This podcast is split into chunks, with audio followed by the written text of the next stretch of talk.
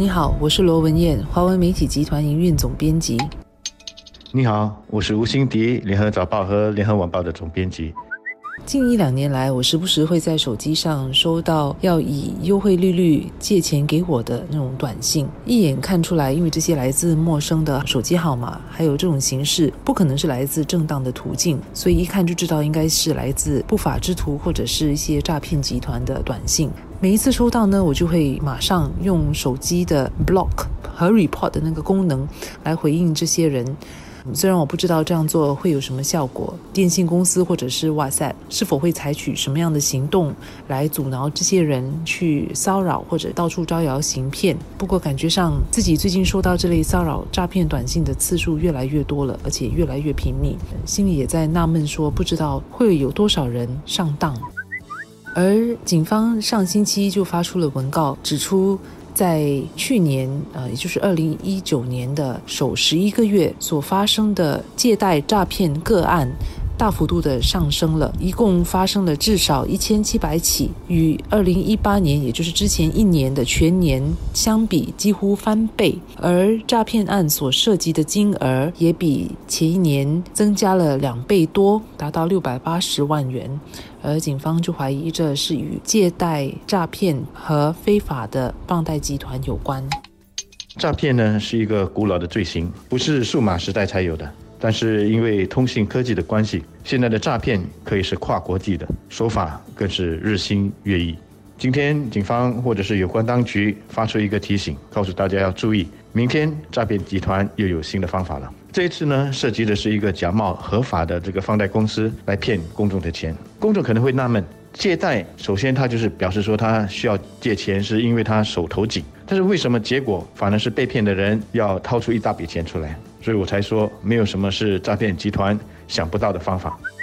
与此同时呢，骗子的手法和招数也越来越复杂。受害者往往会通过手机收到自称是来自合法借贷商的短信，吸引这些受害者向他们贷款。但是在把钱借给他们之前呢，会先要求对方支付一笔定金。当受害者支付了定金之后呢，对方就会失去联系。受害者这才发现对方其实并不是合法的借贷商。然而，如果受害者拒绝支付定金的话呢，就会。被骗子哦不断的骚扰，所以这些骗子的手法招数越来越复杂，也难怪越来越多国人上当和上钩。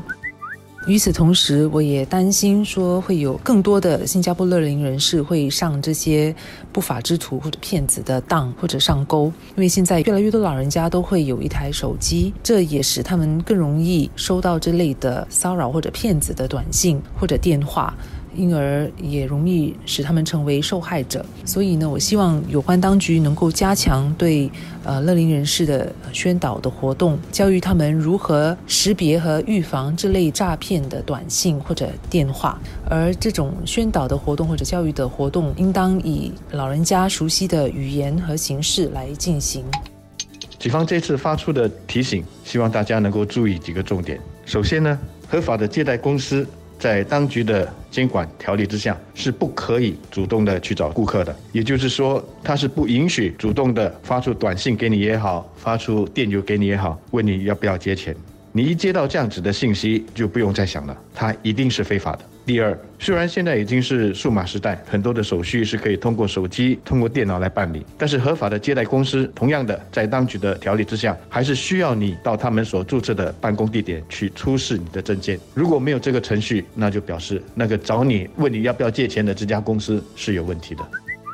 此外，我也在想，受到诈骗分子的欺骗上钩的新加坡人越来越多，而且受骗的款项也越来越高的这则新闻，是否也体现了其实有不少国人有贷款或者借款的那个需要？这也体现了可能他们手头很紧，因为当你需要借钱的时候，新加坡银行的贷款条例相当严谨。不会轻易的贷款给个人，通常是需要一些房产或者房产的抵押。因此，如果一个个人他本来手头上已经很紧了，在收到这类的短信或者电话的时候，我相信是会更容易的上当或者上钩。